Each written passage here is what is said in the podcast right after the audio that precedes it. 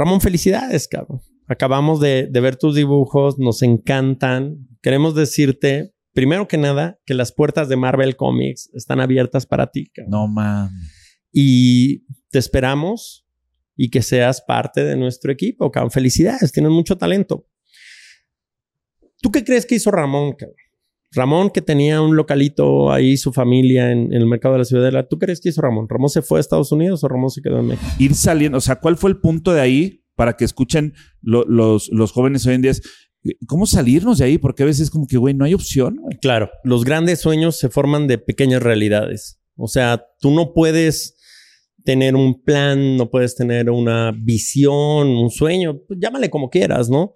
Si no tienes claro cómo vas a hacerlo, cuándo vas a hacerlo y lo más importante, por qué quieres hacerlo.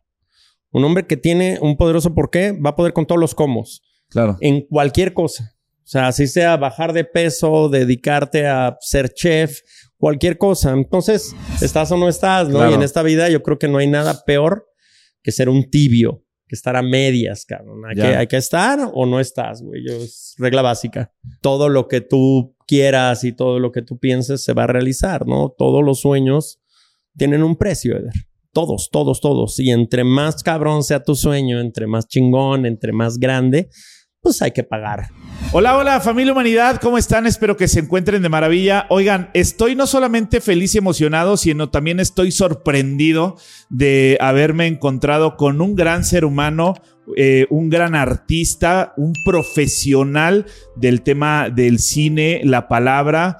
Y trae una magia impresionante que va a compartir con nosotros el día de hoy. Carlos Moret, ¿cómo estás? Hermano, muchas Carlos, gracias. Gracias a ti. Oye, eh, qué hermosa trayectoria. Te has aventado tus, bueno, maestría, doctorado en Madrid, estudiaste cine, luego te fuiste a efectos visuales, pero empezaste desde el tema de la comunicación. Sí, sí, sí.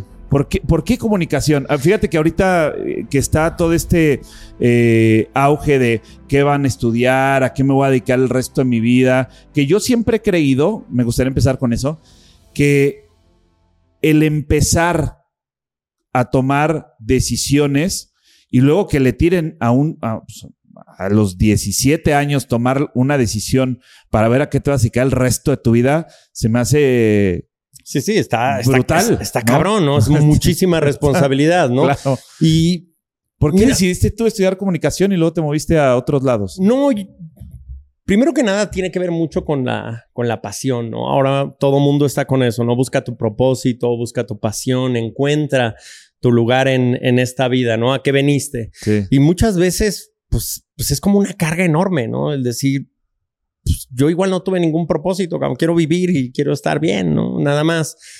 Sin embargo, en, en mi caso, yo sí encontré mi vocación muy chavo. O sea, a los 10 años voy por primera vez a un cine. No había entrado, yo tengo 49 años, nací en el 74, y en el año 84 es la primera vez, Eder, que yo piso un cine. Y la película que voy a ver es la película de Terminator. Y esa película me cambia la vida por completo. No mames, en el 84. 84. Arnold Schwarzenegger. Yo no sabía que existía Arnold Schwarzenegger de esa época. Sí, sí, sí. Y ahí, pues, encuentro por un lado mi pasión, porque me vuelvo un apasionado del cine de los ochentas, veo todo, Regreso al Futuro, las películas de James Bond, las de Rocky, o sea, me vuelvo un apasionado de Sylvester Stallone, de Arnold Schwarzenegger, son mis ídolos, ¿no? Bruce Willis. Empiezo a ver todo el cine de los ochentas A partir de esa primera a vez partir que de esa llegaste. película. Sí, sí, sí. El año 84 para mí fue un año decisivo porque es la primera vez que yo voy al cine. Nunca había estado. Yo crecí en un barrio, yo crecí en un entorno, la verdad, pues, con, con muchas limitaciones, sobre todo económicas, también algunas afectivas. Pero lo que te dije al, al principio, antes de que empezáramos la charla, sí, sí. ¿no? Todos tenemos dos vidas. La que te tocó, que no elegiste, y la vida que tú quieres tener. Entonces, en el año 84 pasan dos cosas. Descubro la película de Terminator y por otro lado, leo mi primer libro. Digo, yo leía los libros de, de, de la SEP, ¿no? Iba a la Claro, primaria. Pero leer eso y no leer nada es lo mismo, Sí, realmente. sí. No hay más ahora, cabrón, que, está- que estamos tan, tan, tan sensibles en el tema de los libros de, de, de la SEP. Pero leo mi primer libro y casualmente es el que para mí es el libro de autoayuda más importante de la historia, que es El hombre en busca de sentido de Víctor Frankl. Descubro ese libro y junto con la película de Terminator hay un cambio en mí. O sea, descubro mi pasión, mi gusto por la lectura, mi gusto por el cine, pero hay que ser realistas, ¿no? Esta vida pues no es un lugar donde todo lo que tú quieras y todo lo que tú pienses se va a realizar, ¿no? Todos los sueños tienen un precio, Eder. Todos, todos, todos. Y entre más cabrón sea tu sueño, entre más chingón, entre más grande, pues hay que pagar ese precio más elevado, ¿no? Si tu sueño es irte a Cancún, pues tampoco es tan complejo, cabrón. Solo tienes que juntar el dinero sí, para, irte en avión o irte en autobús o lo que sea, ¿no? Pero no, no, no requiere eso. Si me dices que tu sueño es ser el próximo creador del nuevo iPhone mexicano, está cabrón, ¿no? Es un sueño que, que requiere mucho más trabajo, mucho más preparación, mucho más planeación, es un sueño más ambicioso, pero yo no conozco a nadie que haya ganado mucho apostándole poco. O sea, esta vida del tamaño de tu apuesta va a ser el tamaño de tu recompensa, ¿no? En todos los sentidos, no solo en el, en el económico. Sí, no, también en, la vida, ¿no? En las relaciones. En las relaciones. Abre tu corazón y Así es, ¿no? Tú empiezas una relación, ¿qué es lo primero que te dicen cuando, cuando empiezas a, salir con alguien? No, ten cuidado, no te vayas a clavar. Sí. Sí, no, no, no, no, te enamores mucho. O sea, chinga, pues ¿Cómo es enamorarte poco, cabrón? Sí, ¿no? Sí, ¿no? Ay, es que estoy embarazada. Sí, pero poco, güey. No, pues estás embarazada, no estás embarazada. Sí, estás o no estás. Estás o no estás, ¿no? Y en esta vida yo creo que no hay nada peor que ser un tibio, que estar a medias, cabrón. Hay, que, hay que, estar o no estás, güey. Es regla básica. Oye, y ahorita que digo, creo que la, la juventud en la actualidad, que pareciera que en relación a la juventud no pasa el tiempo, porque la juventud en diferentes décadas, ¿no? Pareciera que siempre es como el, mismo tema, el mismo cuestionamiento o el mismo complejo. ¿Qué pasa con la juventud? Y creo yo, desde mi perspectiva, más hoy en día, de no saber qué hacer. O sea, a qué me voy a dedicar, qué voy a hacer y tal. ¿Cómo fue, eh, quién fue ese Carlos Moret? O sea, ¿cómo, cómo fue tu realidad en el, en el sentido de ir construyendo todo? Eh, de decir, desde esa película a irte a comunicación y luego a, no sé, este, el tema del cine, eh, involucrarte más en, en, la industria, en los efectos visuales, o sea, hasta llegar al 2020, ¿no? A, este largometraje claro. que, que, dijiste que es el de, este... Rebelión de los Godines. la rebelión de los Godines, ¿no? O sea, esa ¿Cómo fue? A mí me gustaría conocer esta parte porque yo también me estoy involucrando, ¿no? Como estábamos platicando hace ratito, como en el, en el, no en el mundo del cine, sino como querer hacer algo en ese arte, claro. Desde ese, desde ese lugar. ¿Cómo es el proceso de una persona? Eh, tengo un primo que también estudió cine y, y pareciera que anteriormente yo, por ejemplo, lo veía muy lejano, ¿no? Soy a Guillermo del Toro, que es una persona que admiro mucho. y yo. Eh, y es así como, yo digo, wow, pero llegar como a esas grandes ligas, diga, has estado eh, también en, preparación y detrás de, muchas grandes marcas, de la NFL, de una trayectoria muy interesante, muy respetable, pero que hay que darle para hacer ese tipo de, logros, ¿no? O sea, así es, así es. ¿Cómo fue esa transición? O sea, de, ir literal de, la, de las condiciones estructurales que te, condicionaban en el, en el campo de tu comunidad o de tu colonia, de tu familia, ir saliendo, o sea, ¿cuál fue el punto de ahí para que escuchen los, los jóvenes hoy en día? ¿Cómo salirnos de ahí? Porque a veces como que, güey, no hay opción. Claro. Yo, siempre digo que los, los grandes sueños se forman de pequeñas realidades. O sea, tú no puedes tener un plan, no puedes tener una visión, un sueño, pues llámale como quieras, ¿no? Si no tienes claro cómo vas a hacerlo, cuándo vas a hacerlo y lo más importante, por qué quieres hacerlo. Un hombre que tiene un poderoso por qué va a poder con todos los cómo. Claro. En cualquier cosa. O sea, así sea bajar de peso, dedicarte a ser chef, cualquier cosa. Entonces, pues una vez que yo descubro mi, mi, mi, mi, vocación, mi pasión, me la vivo en el cine, ni siquiera pago ya este, boletos, ya entro a todos los cines del centro, entraba gratis, ¿no? Ok. Em, pues yo soy consciente también de mi realidad, ¿no? Y ese es otro punto bien importante. Esa, esa pregunta que me hacías, ¿qué es lo que pasa con, con los jóvenes? Y yo creo que es en, en, en general Creo que lo primero es tomar responsabilidad de tu vida. Hay, hay una diferencia muy grande, Eder, entre ser responsable y ser conformista. Mm. Porque cuando tú eres conformista, en realidad no eres consciente de tu entorno. Yo era muy consciente de mi entorno.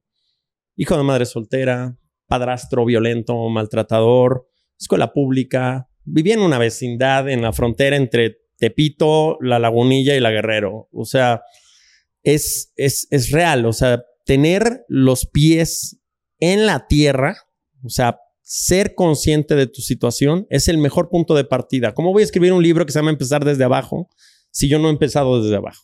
Claro. O sea, que si ahorita no les vamos a hablar de consciente- su libro, empezar desde abajo. Está y lo acabas de estrenar apenas, Se mayo acaba de estrenar 2023. apenas ahora. Sí, lleva, lleva, lleva meses. Es un libro de Editorial Planeta.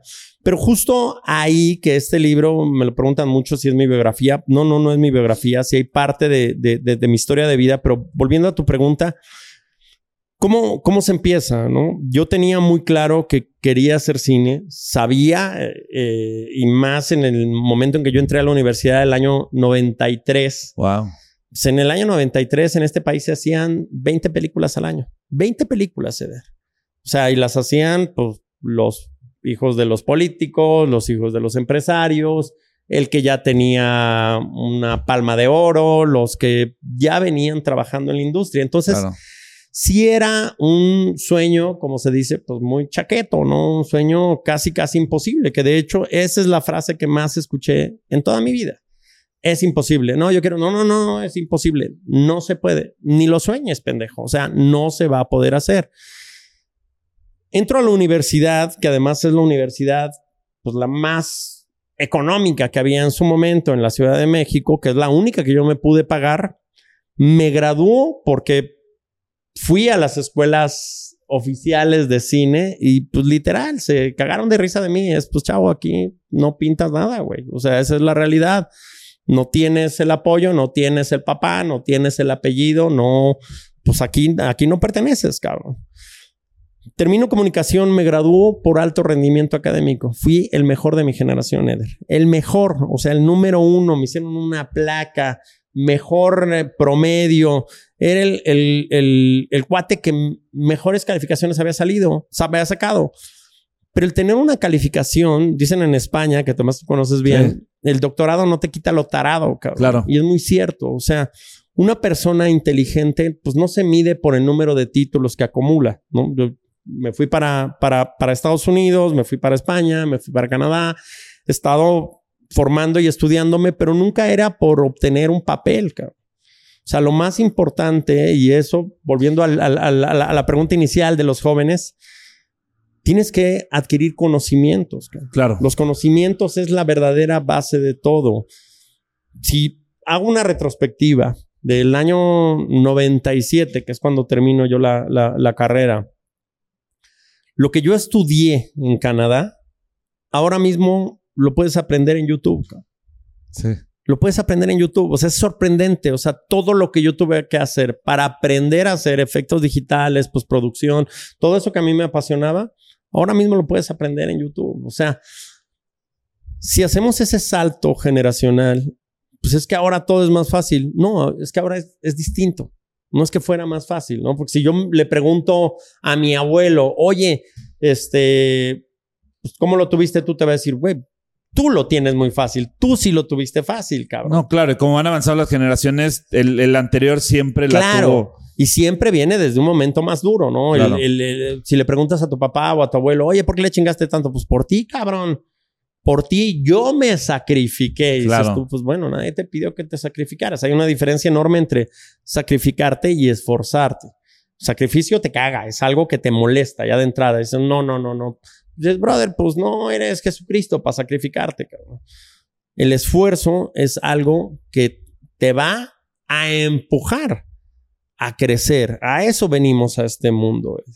A eso venimos. No veniste a hacer un número más, una estadística más, un, un che güey que está por ahí eh, a lo pendejo en modo avión, ¿no? Veniste a hacer algo chingón, a ser trascendente, a ayudar a los demás, a impactar la vida de los demás. Veniste a, a- a un propósito, ¿no? El, el- el tema conmigo que te dije que, en el año 84 pasaron dos cosas, pues el, el, libro de Víctor Frankl, hay un, hay un párrafo que se me quedó grabadísimo desde los 10 años, cabrón. Y es, la vida demanda algo de cada uno de nosotros. El chiste es encontrar cuál es. Y el señor Frankl decía en su, en su libro, cuando tú no puedes cambiar tus circunstancias, solo tienes una opción, cambiar tú mismo. Claro. Y así fue.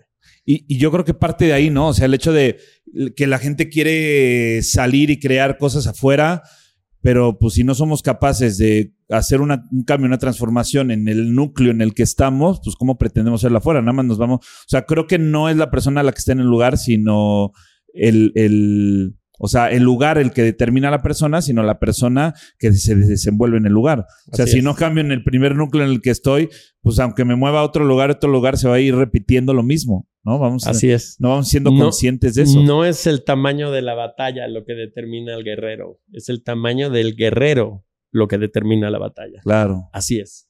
Me hiciste recordar a Alejandro Magno. Así es. Si, no si no empieza contigo, pues empieza con todo, ¿no? Es tú te quieres a ti mismo, tú te aceptas como eres, sí. Pues entonces, ¿cómo vas a poder aceptar a alguien más? ¿Cómo vas a poder respetar el sueño de alguien más si ni siquiera has respetado el tuyo? Si ni siquiera eres capaz de, de entender tus posibilidades, ¿cómo vas a entender la de los demás? Por eso cualquier cosa que tiene un poquitito de dificultad ya te parece imposible, ya le pones la, la etiqueta imposible. Claro, es imposible para ti, güey. Claro. No para los demás.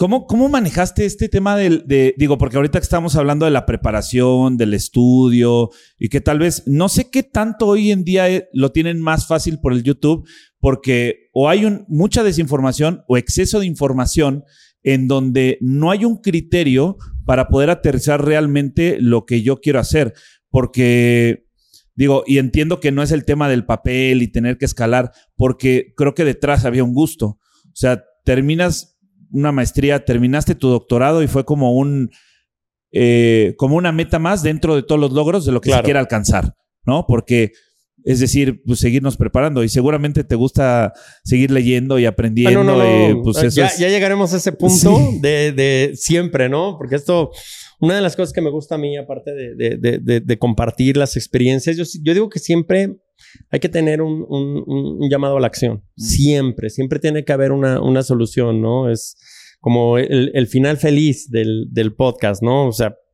criticar y, eso, pues lo puede hacer todo el mundo, Criticar es fácil, ¿no? Opinar es gratis, Pero realmente dar una idea y dar una solución, ahí está cabrón, ¿no? Entonces creo que ya llegaremos ahí. Pero mira, lo que me dices tiene todo el sentido. Justo ¿Qué es lo que pasa cuando, cuando llegan las redes sociales, cuando empieza Google, cuando sale el iPhone? O sea, es una revolución total, ¿no? Piensa que ahora mismo un joven, un joven de 18 años, prácticamente, prácticamente nació con un teléfono en la mano. Para él es lo más normal. O sea, cualquier cosa, si yo te pregunto lo que sea, lo tienes al, alcance de la mano, un clic, lo que quieras. O sea, para ti si lo, si lo, si lo piensas generacionalmente, lo más normal es conseguir comida desde tu teléfono, en un clic. Pide un Uber Eats. Ah, no, todo lo Pide un coche. Pide una novia. ¿Quieres un novio? Pues ahí está Tinder. Lo que quieras. Quiero ver una serie. Ah, no, pues es que tengo que esperarme. Tú y yo, pues nos esperábamos a ver la tele. Este, porque pues el viernes a las 10 de la noche te ponían el coche fantástico. Si tú quieres ver lo que quieras, lo ves ahora mismo en tu teléfono ya tienes cualquier sistema. Entonces, no es que sea bueno ni malo, es distinto. O sea, tienes que entender que hay toda una generación que creció con ese teléfono en la mano. Una generación que ve completamente normal que estés en una cena, en una comida y estés así. Sí, ya sé, pero justamente es en donde viene lo interesante, ¿no? Porque cuando normalizamos eso, que a pesar de que no digo que sea bueno ni malo, sino que en la realidad, o sea, poner esa creencia en evidencia de la realidad, desde donde nosotros lo estamos viendo, termina siendo no funcional, porque eh, terminan emancipando el criterio del propio sujeto que apenas se está iniciando a preparar o se está empezando a preparar para algo que quiera hacer en su vida. O sea, eh, ahorita que te, o sea, te estaba diciendo, te estaba escuchando y estábamos platicando esto, me acordé de una... Eh, estuve dando clase en una universidad Y yo les dije, es que tienen que estudiar y lean, porque a mí siempre me ha encantado leer y es, lean, ¿no? Y se volteó un chavo y me dice, pues usted podrá haber estudiado mucho, pero yo tengo todo lo que usted me pregunte, lo tengo a la mano. Tengo todas las respuestas, no necesito estudiar. Y yo, ¿cómo? Y agarran, sí, aquí tengo, aquí puedo preguntar lo que yo quiera. Sí, no. No supe qué contestarle, güey. No, pues le hubieras dicho, cabrón, pues es. Yo eh, dije, pues sí, los puedes tener a la mano, güey, pero ¿qué va a pasar cuando no lo tengas? ¿Qué, o sea, Así es. ¿dónde está tu criterio y por qué no nos enseñan a pensar, güey? Claro. No, yo lo que quis- o sea, quisiera saber en ese momento es, oye, brother, ¿y, y tú a qué te piensas dedicar en esta vida? ¿No? Te- pues, quiero ser piloto, ¿ah? Pues, qué chingón, güey. Seguramente cuando tú vas a la avión vas a decir, Siri, ¿cómo pilotear esto? ¿Sabes? Ahí va a estar en YouTube, ¿no? Dando vueltas así de, recuerda que es bien importante para el aterrizaje. Y te quedas sin señal, güey, ya valiste madre, cabrón. Sí, sí, sí. Y, y yo creo que no, yo creo que es, es- es al contrario. Los, los dispositivos móviles pueden ser tu mayor bendición o tu mayor maldición. Depende del uso que les des. Acuérdate que la dosis hace al veneno. Sí. Así es, con todo, ¿no? Y el antídoto también. Sí, sí, pero el, el- mayor problema es ver cuáles cuáles los datos reales. O sea, un joven pasa de media de 8 a 9 horas mirando su teléfono. 8 o 9 horas diarias, Ceder. O sea, está muy cabrón. Está muy cabrón. O sea, si realmente dices todo el tiempo que pasas mirando tu teléfono, está chingón. O sea, yo no, no, no, no, no, no critico ni juzgo a nadie. Güey, pues te quieres entretener, pues date, ¿no? O sea, está chingón, ¿no? Pues quieres fumar, fuma, güey. Pues no estoy fumando yo, güey. O sea, cada uno, pues justo ahí está tu, tu, la mayor de tus libertades, ¿no? Tienes la libertad de decidir. El tema es cuando todo ese tiempo, que además estamos diciéndote que es tu mayor activo, el dinero va y viene. Los negocios van y vienen, las personas van y vienen. El tiempo no. O sea, el tiempo es imposible, eso sí es imposible que regrese. Tú y yo ya no podemos volver al pasado a arreglar nada. No, Claro, no podemos, nadie claro. puede hacer eso. Lo único que puedes hacer es en el presente diseñar un mejor futuro, diseñar el futuro que tú quieres tener, empezando contigo, ¿no? Entonces, ¿qué es, qué es lo que sucede? Pues todo este tiempo que tú le estás dando a tus redes sociales, a tu incomunicación, yo le digo que son redes antisociales, cabrón. Sí, Claro. sí, porque, o sea, si yo estoy sentado contigo y tú estás así, digo, no mames, pues, pues es, es evidente que es más importante lo que está. Pues, ¿para qué chingado nos vemos, cabrón? Y el mundo real no funciona como Instagram. El mundo real, pues no le vas a cambiar el filtro. Ay, pues mira, este, no me gusta cómo está el día de hoy. Sí, dale un clic, güey, cámbiale. No funciona así. No, no, no funciona el mundo real así. En el mundo real no existen los likes. En el mundo real no existe el, ay, pues mira, mi niño la cagó. No pasa nada, mi amor. Se cayó el edificio que construiste porque pues como tenías toda la información en tu teléfono y Claro. no te llegó la cobertura ese día, no pasa nada, mi amor. No, no, no. Like, like. Pues no, no funciona así. O sea, el mundo real, a ti y a mí, nos educaron a base de premios y castigos. Y en el mundo real no existen los premios y los castigos, existen los resultados Y las consecuencias. las consecuencias. Entonces, eh, si tú entiendes que hay toda una generación, que tú es la generación más conectada del mundo, es la generación donde nunca antes, Eder, en toda la historia de la humanidad, había sido tan fácil cambiar tu cuerpo, entrenar tu mente, abrir la posibilidad a nuevos negocios, entender que puedes construir lo que quieras Lo a que partir quieras. de tu teléfono. O sea, nunca antes, nunca antes en toda la historia había sido tan fácil y habías tenido tantas herramientas. O sea, yo quiero pensar eh, qué habría sucedido, ¿no? Justo eh, en el año 97, terminando mi carrera, que hubiera tenido yo YouTube, que hubiera tenido unas cámaras con la resolución que hay ahora en un No, teléfono. no, en un teléfono. No, pues hubieras hecho una, revolución, pero el hubiera no existe. Porque si seguramente me voy 20 años después, yo le pregunto a mi abuelo, ¿no? Oye, abuelo, ¿qué hubieras? No, güey, pues si yo hubiera tenido las oportunidades, y siempre estamos así, ¿no? Siempre es, ah, sí, yo en tu caso, yo, yo a tu edad, yo hubiera hecho eso, güey, pero pues ya los tiempos cambiaron, ¿no? O sea, creo que estamos en un momento donde mm, justo lo que estás haciendo tú es lo más valioso que puedes hacer, ¿no? Si alguien te está regalando su atención, que, que tu atención, piensa, tienes el tiempo, pero no tienes la atención. Y la atención es realmente lo importante, ¿no? Es, es, cuando te estoy regalando realmente lo más valioso que tengo. Te voy a atender. Dame y yo decidiré. Para mí es un verdadero regalo. Por eso subirme a un escenario, hablar con la gente, tener esa capacidad de, de, de, conectar, el venir a un podcast como el tuyo, pues realmente tiene una, un, un, un, propósito. Más allá de decir, oye, pues te, te, te, estoy promocionando mi libro, estoy promocionando mis charlas, los eventos, mis películas.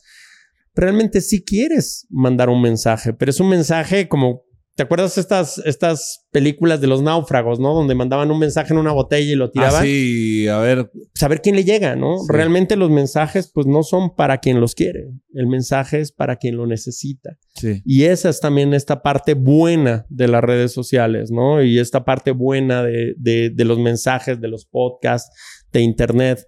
Tú lo dijiste al principio, el problema es que hay demasiada información, ¿no? Sí. Si yo voy a Google y pongo ¿por qué tomar café es malo? Te van a salir millones de resultados. Pero si pones, ¿por qué ca tomar café es bueno para mi salud? Te va a salir el mismo número de resultados, ¿no? O sea, realmente, ¿qué es lo que estás preguntando? ¿Qué es lo que quieres saber?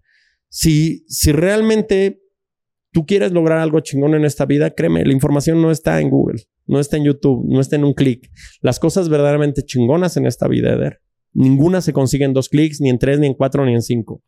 Nada en esta vida que merezca la pena es fácil, es gratis o es rápido. Todo tiene que costarte, todo tiene un proceso.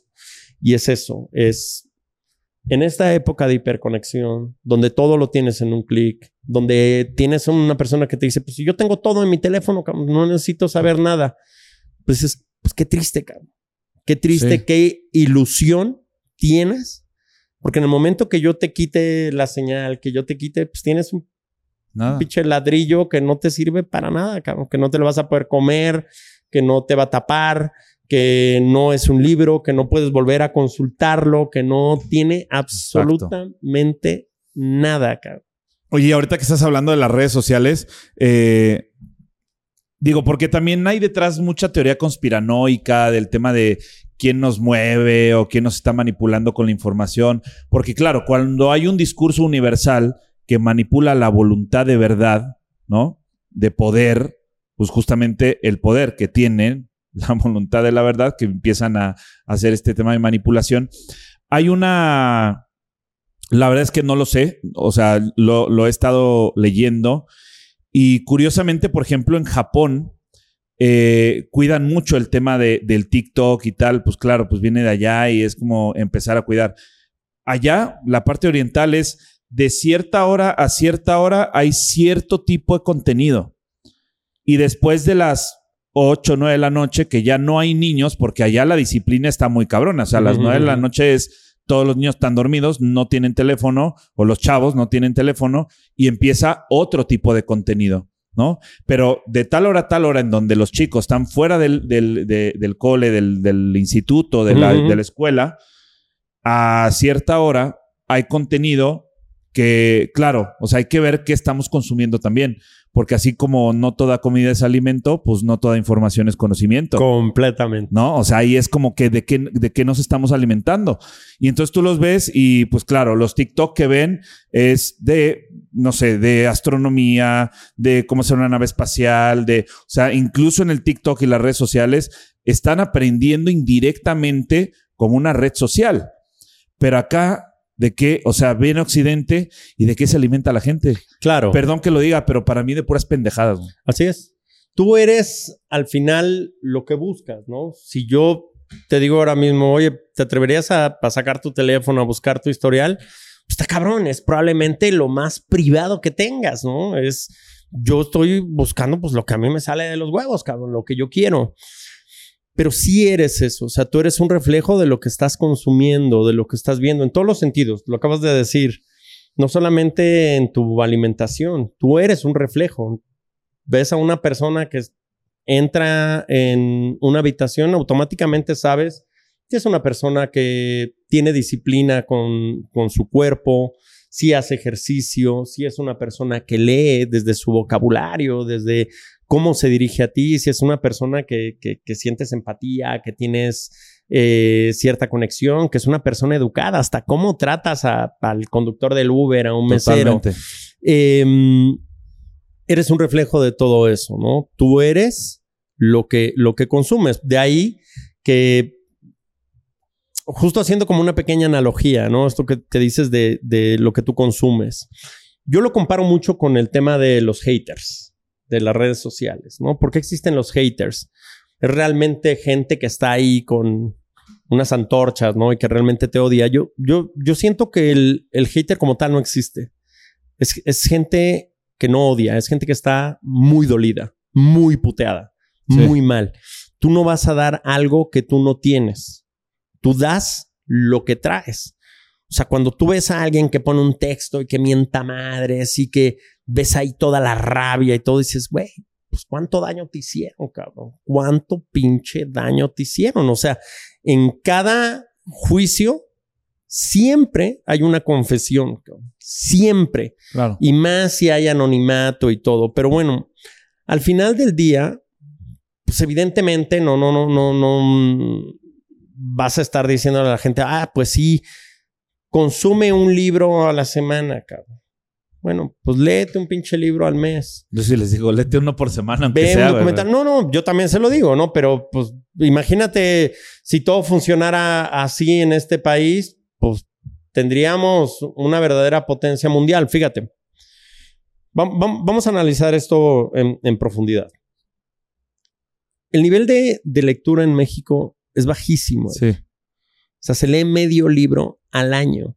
Medio libro, ni siquiera es un libro completo. Digo, sacas la media y la media no termina un libro. Bueno, si lo comparas con países como España, que es un país que yo conozco muy bien, por eso me siento con la autoridad para hablar de eso, en un país donde he estado 18 años de mi vida. El español medio lee un libro al mes. Un libro al mes, son 12 libros al año. Si lo comparamos con países como Alemania o Japón, donde se leen 20 libros al año, Suecia, 22 libros al año. Comparado con México, y no es crítica, es estadística pura. Claro. Tienes dos métricas bien importantes. La primera es, se lee poco y segunda, se dejan las cosas a medias. Un país que no lee, y no me estoy refiriendo a ficción, o sea, libros de crecimiento personal, libros de habilidades. Si tú no estás leyendo, ¿cómo viene tu información? ¿De dónde, de dónde te alimentas? O sea, ¿tú por qué sabes algo? Pues normalmente es, pues alguien me lo dijo, por rumores, por chismes. Ay, es que dicen esto, ay, es que dicen que eh, pues, las vacunas te tienen un chip, cabrón. Es que dicen que si tú ves TikTok, ahí está el diablo, cabrón. Y ahí está la droga. Y ahí puedes creer cualquier pendejada, cabrón. Es así. Luego tienes la segunda fuente de información que es los expertos, los opinólogos, esta gente que solo se dedica hablar porque tienen mucho conocimiento de algún tema y tener mucho conocimiento de algún tema no te hace una persona inteligente. Claro. No te, no te hace una persona ni siquiera con sabiduría. El conocimiento es solamente potencial. La verdadera sabiduría, la verdadera inteligencia es cuando tú aplicas ese conocimiento lo pones en práctica. y, que, y, que, además sabes en qué momento aplicarlo. En qué momento, exacto. Entonces ya viene la tercera fase de información que casi nadie tiene. Y es cuando la gente te aporta ideas, no te aporta juicio, no te dice, ah, sí, pues es que el problema del mexicano, dices esto, a ver, el problema mexicano, cabrón. O sea, tú eres del INEGI, te pusiste a hacer. Sí, sí, no mames. O sea, el problema de los mexicanos, ay, hijo de tu pinche madre. O sea, agarraste a 140 millones de mexicanos, güey, y te pusiste a preguntarle a cada uno, no digas mamadas, cabrón. O sea, hay estadísticas que sí son claras y son evidentes, lo que te decía al principio. Tú no puedes decirle a, todo mundo, no, no, no, a ver, a ver, a ver, el mexicano va a triunfar y vamos a ganar la Copa del Mundo y vamos a ser este, los ganadores de premios y todo y la potencia mundial el día que todos los mexicanos hagan esto. Pues no, no, no, no va a ser así. Sin embargo, hay una serie de cosas que sí son clave en cualquier cultura, en cualquier religión, en cualquier sociedad, que siempre son afines a todos. O sea, yo no conozco a nadie que haya hecho algo muy chingón en su vida, empresario, deportista, eh, artista, que me digas tú que logró ese objetivo quejándose.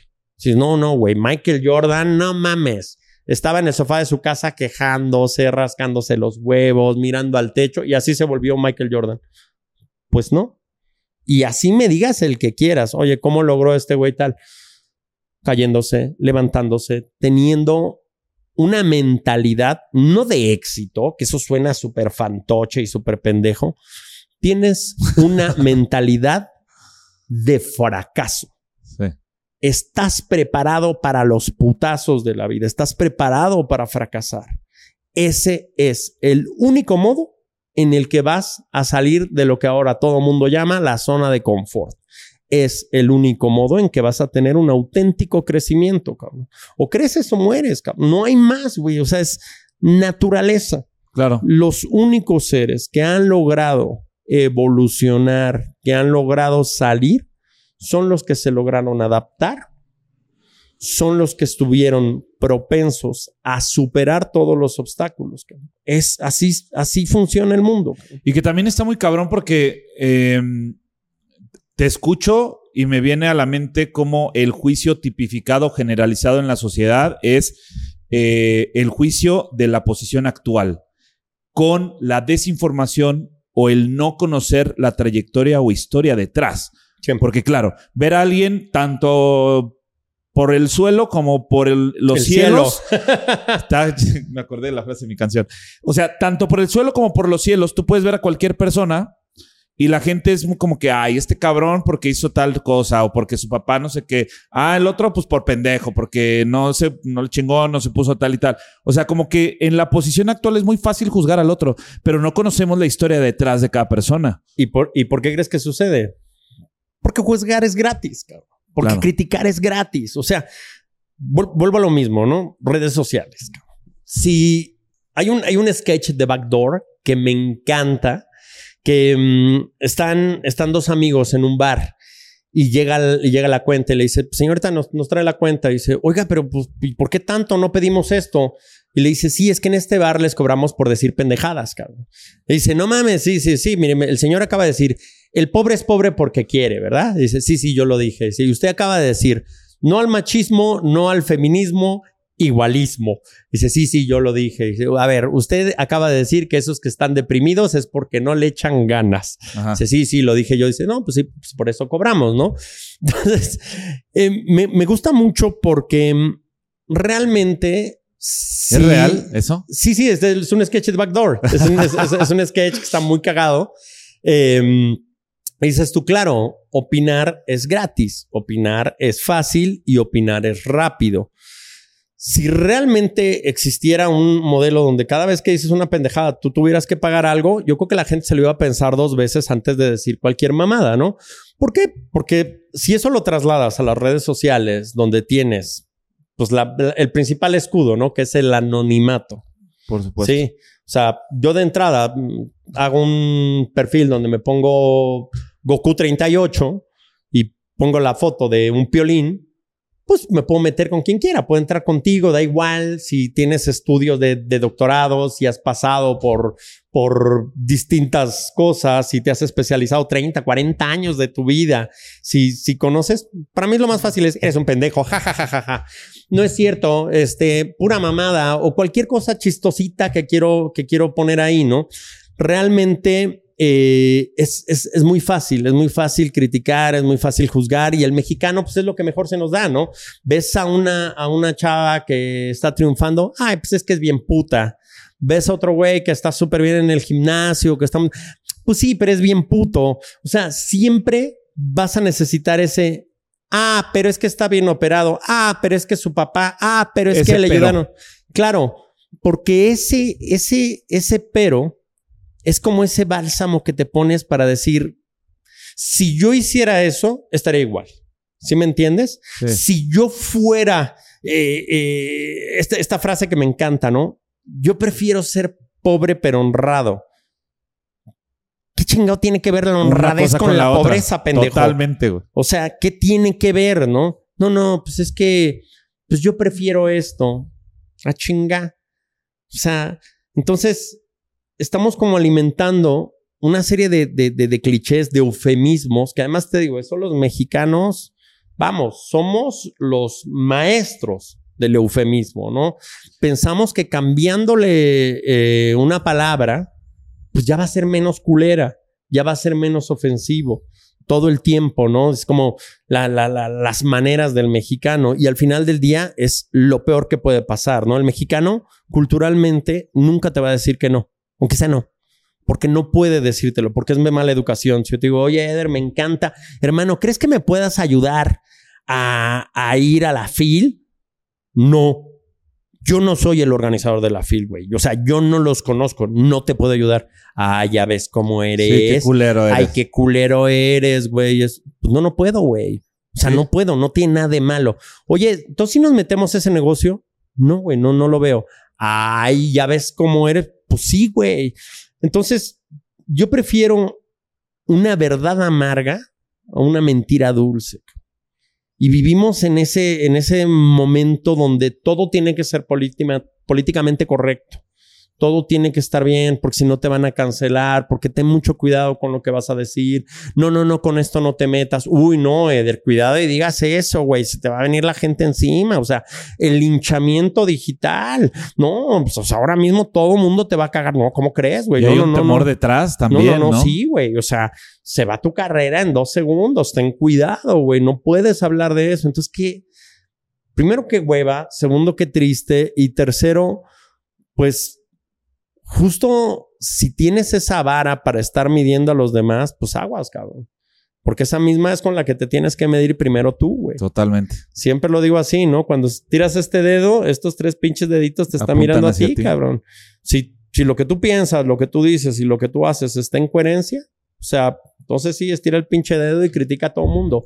Pero si no está, pues aguas, cabrón. Oye, ¿cómo, cómo manejaste y, y qué le podríamos decir? Porque ahorita que estabas hablando de ese tema eh, cultural, ¿no? De, de, lo típico, de cómo el comportamiento, los códigos de conducta del mexicano, de, ay, pero esto, pero lo otro, o sea, como que siempre es como, ¿tiene esto? Ah, pues seguramente por esto, o sea, como que siempre hay que atacar.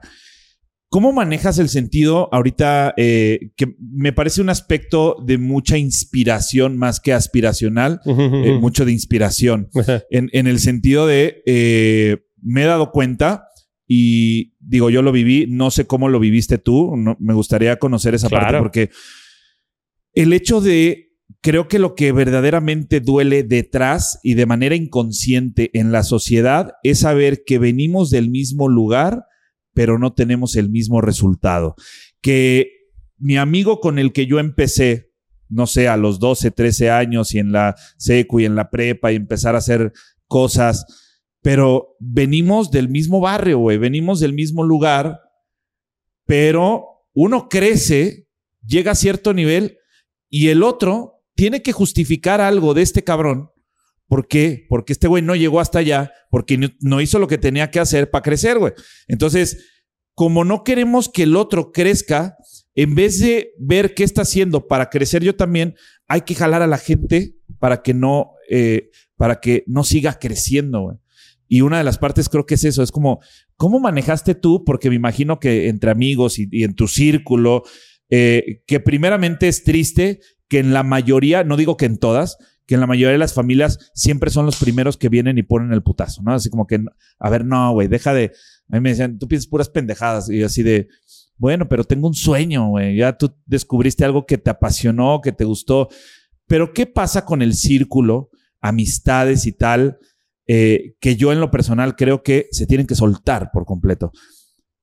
Y viene un otro que, empezaron, vienen del mismo lugar, pero no llegaron a, eso. Y, recordaba lo que decías, es como, pues las dos vidas, güey, la que, la que te tocó, y, la que, y, la que, quieres, la que quieres tener. Tener y construir, güey. ¿Cómo, ¿Cómo, manejaste eso en tu, en tu vida con las personas cercanas? Qué gran pregunta, Eder. Pero gran pregunta. Mira, ahí te va.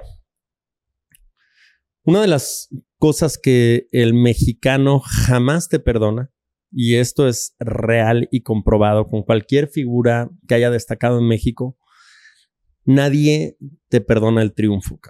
Siempre van a buscar cómo desprestigiar, cómo minimizar ese logro, ¿no? Ah, el chicharito, sí, pero es un pendejo. No, este, Hugo Sánchez, Fernando Valenzuela, quien tú quieras, Julio César sí, pero pinche drogadicto. O sea, siempre hay algo, siempre, siempre, siempre. Sí, Luis Miguel, siempre, siempre vas a buscarle las chichis a la serpiente, cabrón. Siempre vas a buscar, porque te digo, es para ti. Hay una historia que me gusta siempre contar. Yo crecí en el, en el mercado de la Ciudadela, justo en Valderas. Ahí tenía mi mamá un, un localito. Uno de mis mejores amigos de la infancia, su hermano mayor, se llama Ramón. Y Ramón era el güey más talentoso que yo conocía. Un güey que hace unos dibujos. El, e, e, el, tipo tenía un don, literal. O sea, cuando tienes un el talento ya. Un talento, el güey parecía que tenía una pinche impresora láser en la mano, cabrón. O sea, unos dibujos, pero brutales. Ramón, eh, alguien le dice, oye, güey, ¿por qué no mandas? Estoy hablando del año 86. 86. Tenía 12 años. ¿Por qué no mandas tus dibujos a Marvel Comics, por correo ordinario? Ramón manda sus dibujos a Marvel. Meses después contestan una carta física, no había internet. Y le dicen a, a Ramón, al hermano mayor de mi amigo, Ramón, felicidades, cabrón. Acabamos de, ver tus dibujos, nos encantan. Queremos decirte, primero que nada, que las puertas de Marvel Comics están abiertas para ti. No mames. Y te esperamos y que seas parte de nuestro equipo. Cabrón. Felicidades, tienes mucho talento. ¿Tú qué crees que hizo Ramón? Ramón, que tenía un localito ahí, su familia en, en el mercado de la ciudadela. ¿Tú crees que hizo Ramón? ¿Ramón se fue a Estados Unidos o Ramón se quedó en México? Bueno, eh, sin juicio, pero con criterio de los códigos de conducta del comportamiento humano, no perder lo que ya tenía. Quedarse en el lugar en el que estaba. Así es. Ramón se quedó y Ramón se quedó. Digo, yo me lanzo, güey. No, no, yo no. Es, este es, este es una historia que cuento mucho y es un ejercicio muy bonito que hago, sobre todo con jóvenes. Ramón se quedó. Y Ramón se quedó por dos razones. La primera fue su mamá. Sea, la mamá de Ramón le dijo, no, Ramón, ¿cómo te vas a ir? ¿Qué va a pasar con tus hermanitas? Ramón era el hermano mayor de cuatro hermanos. Después seguía mi amigo y dos hermanitas más pequeñas. Pues, ¿Quién me va a ayudar con el local? ¿Quién va a cuidar esto? Y la segunda persona que hizo que Ramón no se fuera fue la novia de Ramón. ¿Cómo te vas a ir, Ramón? ¿Vas a encontrar a, a una güera por ahí en Estados Unidos? ¿Me vas a olvidar? La pregunta aquí, Eder, ¿Tú crees que la madre de Ramón no quería a Ramón? ¿Tú crees que la novia de Ramón no quería a Ramón? Yo creo que sí. Sí, sí lo querían. Obvio, por algo está. obvio lo querían. Pero el amor es la energía más poderosa que tenemos. La más, la número uno. El amor es, es, es, es la energía que nos mueve a todos. Cabrón. Todos. O sea, el amor es muy poderoso. Y es como una luz. Si hay demasiada, no te va a dejar ver. Y el, y el amor tiene que guiarte, no tiene que cegarte. Si me preguntas al día de hoy, ¿qué fue de Ramón? No tengo ni puta idea de lo que fue de Ramón. Lo que sí puedo decirte es lo que no hizo Ramón. Ramón no hizo los Avengers. Ramón no creó a Deadpool o a Spider-Man. Ramón no creó el Spider-Verse. Y no hay nada peor en esta vida, nada más triste que el talento desperdiciado. Nada más puto triste que tener el potencial para hacer algo y desperdiciarlo. Es lo más triste. Volviendo a tu pregunta inicial, justo fue eso. Mi grupo de amigos, pues tenían papás, tenían mamás, les apoyaron, les dieron todo. Pero todo lo que yo tuve que pasar, o sea, yo me fui de México en el año 97 con un morralito, 100 dólares en el bolsillo y la bendición de mi mamá. Pues llegué a Estados Unidos de mojado, a trabajar de albañil, a, a trabajar lavando baños, a trabajar limpiando mesas, haciendo todo tipo de chambas para juntar dinero. Yo tenía un objetivo muy claro, justo lo que te estoy diciendo, ¿no? Si tú no tienes un plan y ese, y ese plan está basado en metas específicas, Si no le pones una fecha, pues estás destinado a fracasar, ¿no? Quiero un millón de dólares. ¿Y cómo? Ah, no, pues yo solo los quiero. Ah, pues no va a suceder, pendejo. O sea, por mucho que tú digas, no, piensa en ese millón, visualízalo, decrétalo, pide y tal, y quiero que esté aquí en la puerta esa, pues no, no, no va a suceder, güey. No funciona así. Del mismo modo que tampoco funciona si alguien se cruza allá abajo conmigo y me dice, pues cabrón, ojalá te mueras mañana. Pues no, no, no, no funciona así. Imagínate, cabrón. Si fuera así, no mames, pues, pues todos tendríamos el pinche poder de muérete, cabrón, y ya está, y te caes, ¿no? Pues no, no, no, ni, ni, ¿a qué le vas a dar el poder? Entonces, yo tengo muy trazado ese plan, me voy a la aventura completamente y me doy cuenta que justo esa era la diferencia entre ser un turista y ser un aventurero. El turista siempre trae un boleto de vuelta, Eder. Siempre, siempre. Sabe cuándo va a volver. Sabe cómo es su cama, sabe cómo es el baño, sabe cómo son las cortinas. El aventurero no tiene ni No sabe lo que va a llegar no, no sabe cuándo va a volver. Yo me fui a la aventura 20 años. 20 años que suenan muy fáciles, pero es toda una vida. 20 años donde hice fuera de México toda una carrera como ejecutivo, toda una carrera en el mundo de las ventas y pasé de ser el último gato a convertirme en el director general de una multinacional. Entonces, ese trayecto pues pasan un montón de cosas. Entre ellas, yo creo que lo más difícil es aprender a soltar. Nosotros como seres humanos tenemos muchísimo miedo al cambio, es lo que más miedo nos da.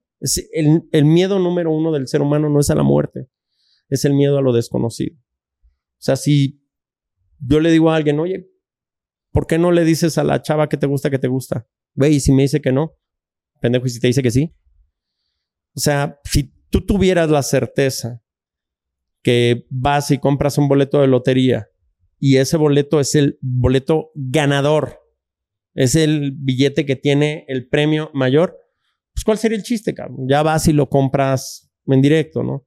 Pues te digo yo, oye, pues hay una empresa que van a hacer los nuevos iPhones, inviértele y todo lo que inviertas se te va a multiplicar por 100 mil.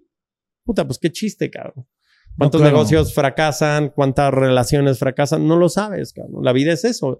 La vida consiste en eso. Es caos, es... La vida es un riesgo, ¿no? La vida es riesgo, carnal. La vida es riesgo.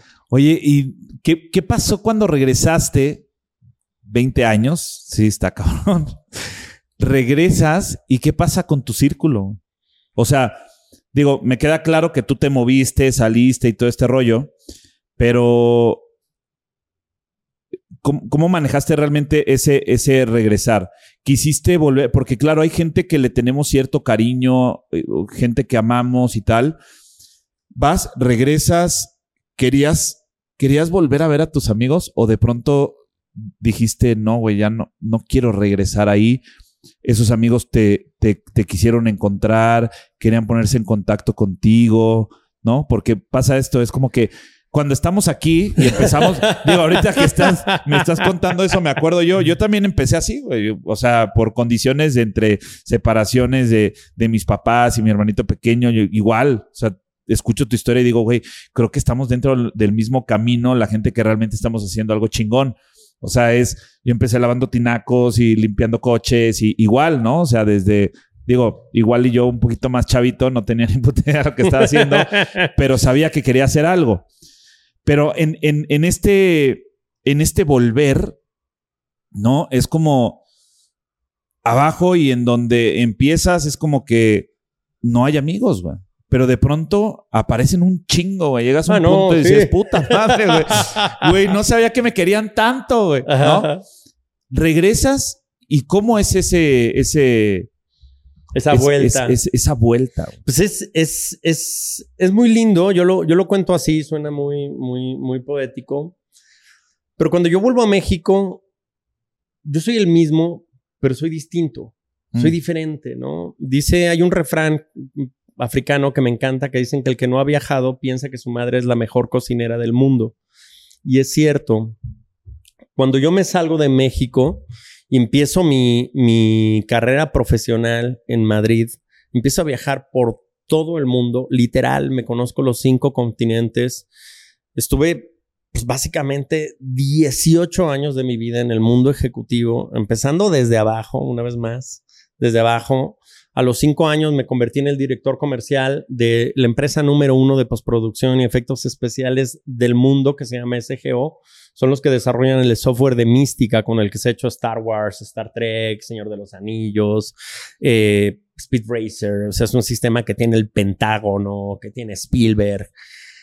Empiezo esa, esa, esa carrera y me doy cuenta que el salirme de México, el tener esa perspectiva de vida, que, eso es lo bonito, yo lo cuento así, ¿no?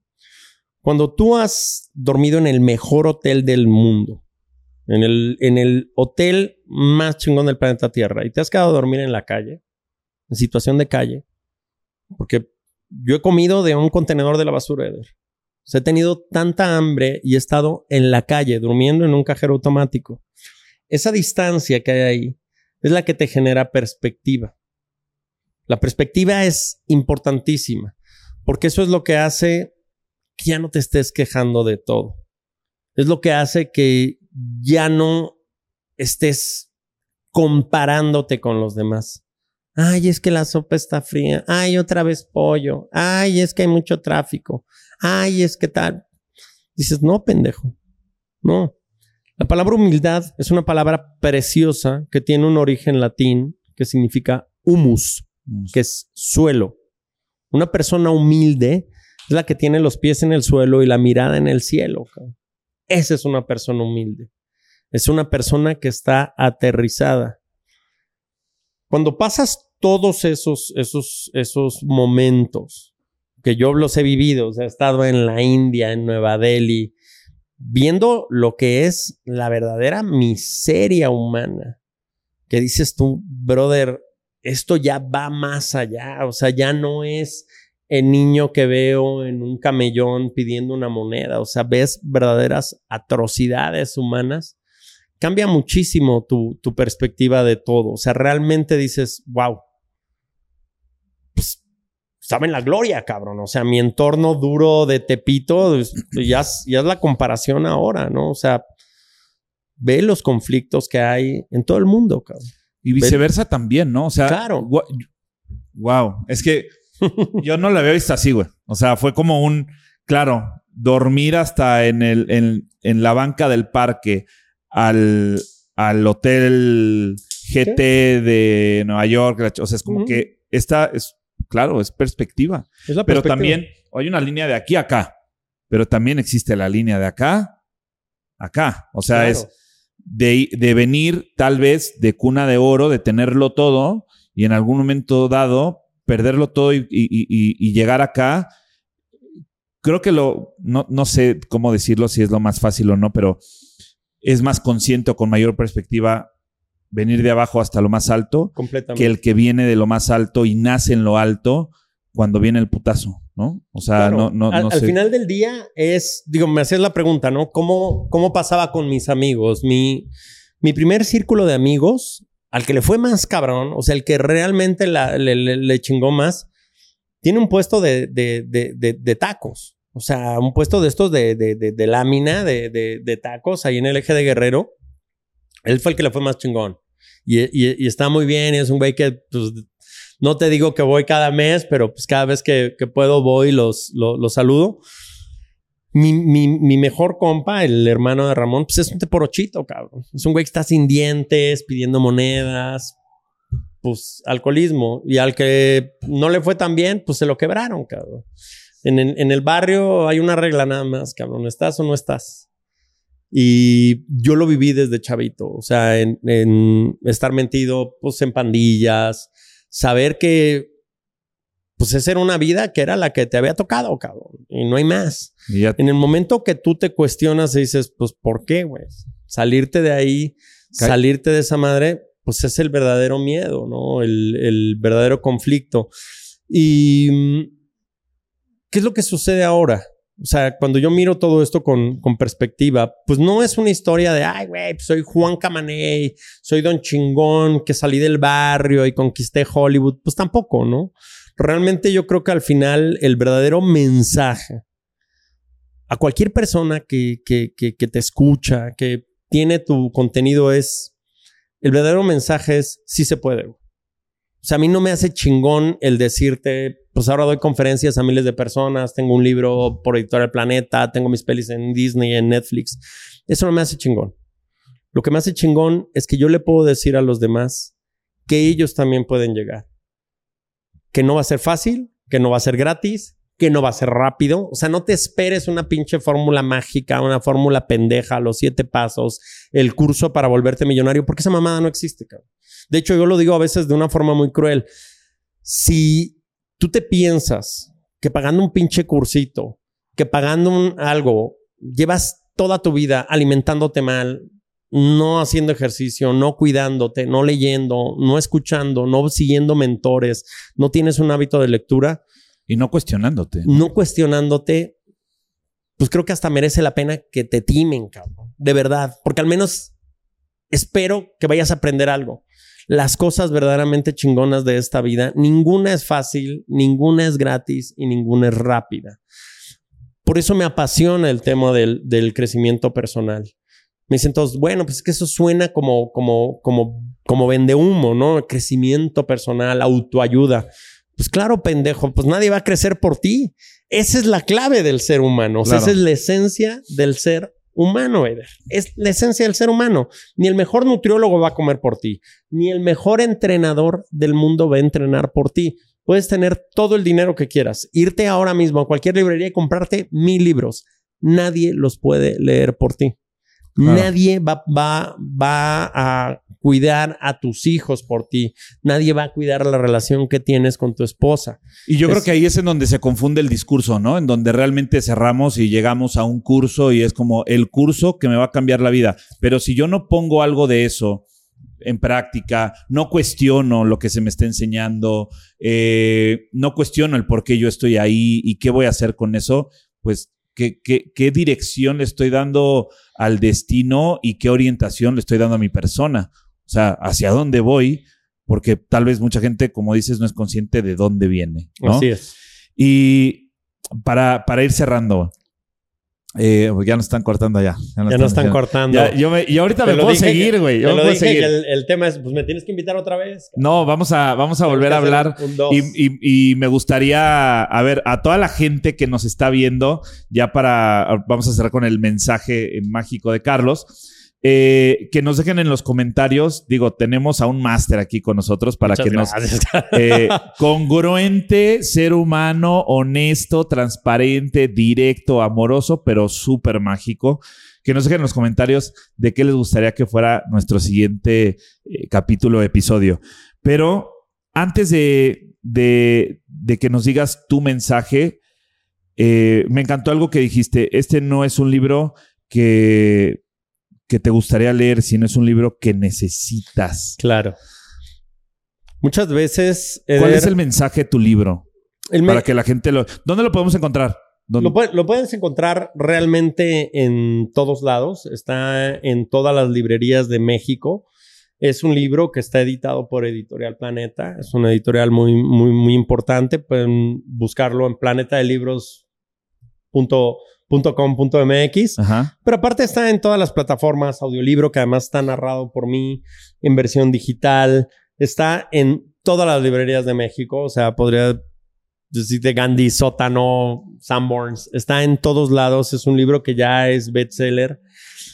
Pero sobre todo es un libro que no te va a decir por qué bajar de peso. No es un libro que te va a decir por qué o cómo perseguir tus sueños o cómo realizar tus objetivos. Es un libro que no te dice lo que tú quieres oír, te dice lo que tú necesitas oír con herramientas prácticas. Es un libro que además yo le pido a la gente que vaya a las librerías, ¿eh?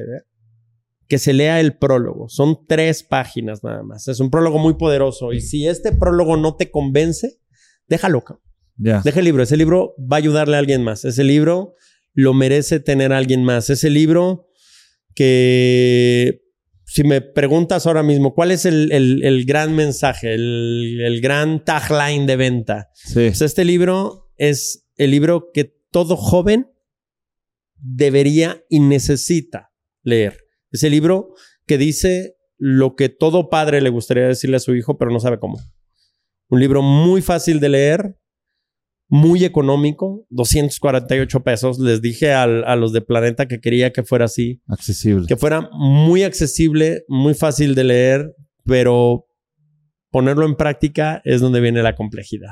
Sí, dice, le, vas a... Eh, con este libro vas a chingarle y mucho. Y mucho, así es. Eh, para toda la gente de la comunidad, está padrísimo. Digo, estaba... Eh, hace un momento antes de que entráramos le di una ojeada rápido, rápido, pero lo que más me encantó, o sea, empezar desde abajo, congruente con tu, con tu mensaje, con tu, que no es una biografía, no es tu historia de vida, eh, pero de alguna manera, de alguna manera siento que hay, pues, o sea, eres tú dentro de este libro eh, haciendo que personas que tal vez ahorita eh, creen que hay un sueño imposible, que hay algo difícil de alcanzar, es, güey, aquí hay herramientas para que realmente vayas y lo, y, lo, hagas y lo logres. ¿Y qué creen? Abrí el libro y justamente lo abrí en la página 11, ¿no?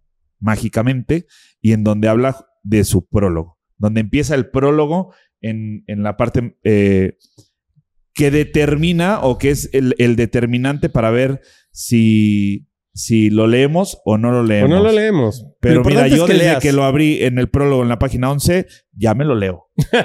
ya me lo aviento. Oye, a ver, bueno, Carlos Moret, empezar desde abajo para lograr lo que quieres, hay que chingarle. O sea, para empezar el título, hace rato que estabas hablando del.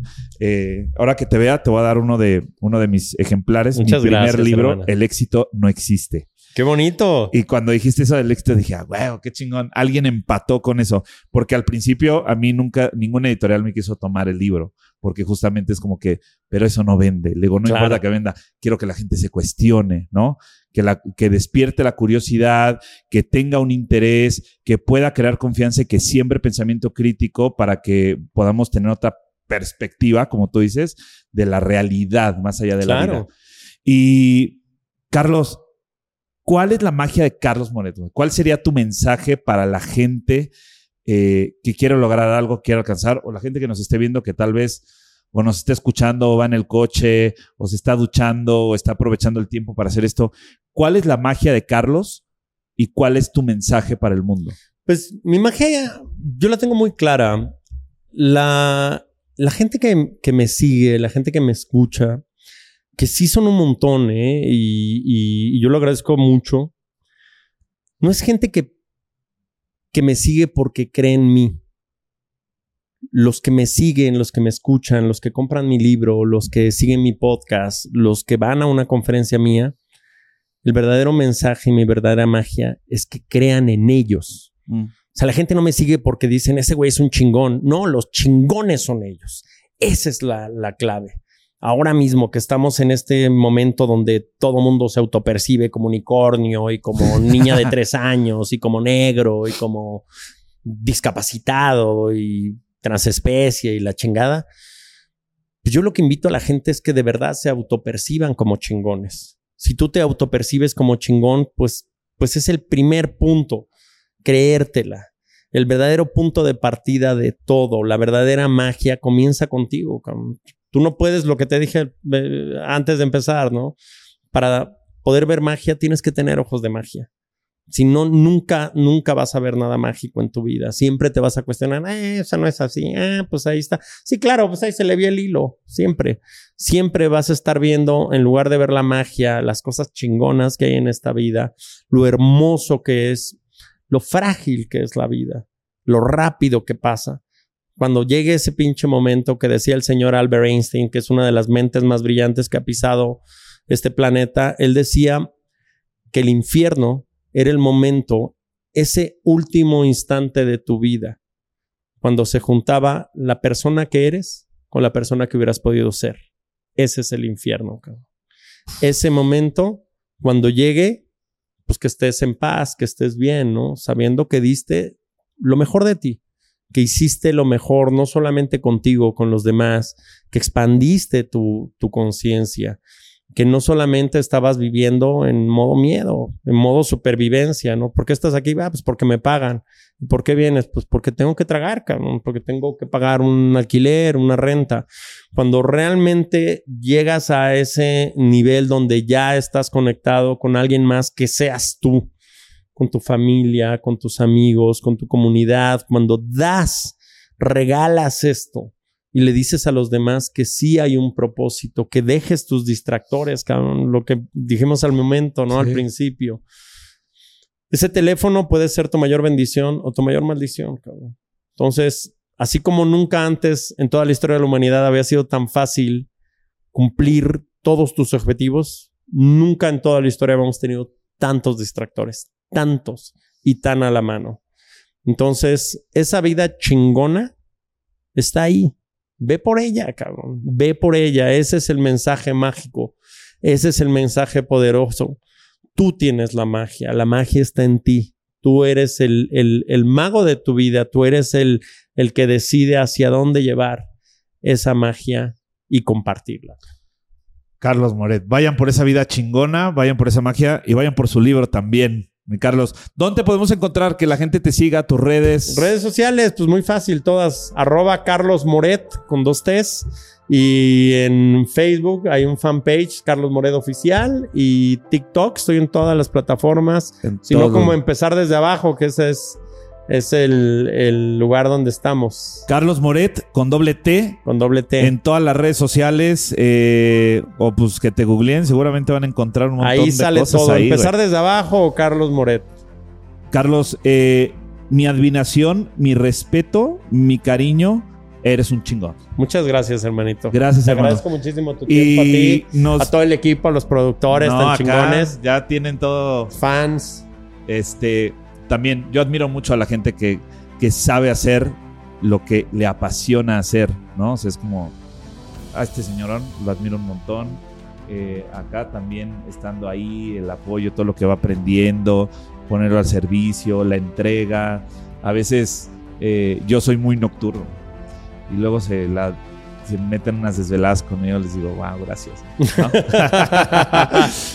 Mi Carlos, muchas gracias, güey. Muchas gracias. Eh, espero verte pronto. Nos vemos. Eh, güey, hay que hacer otro. Lo que haga falta. Hay que, hacer otro. Y, vamos a reunirnos para, para ver qué más vamos a, compartir a la gente, porque creo que sí, eh, más personas como tú necesita este mundo y necesitamos nosotros. Muchísimas gracias. Muchas gracias. Gracias. Damos y caballeras, nos vemos el próximo jueves. Esperen un tema muy bonito, muy interesante y que pasen un mágico y maravilloso fin de semana. Chinguenle y vayan por esa vida. A chingarle.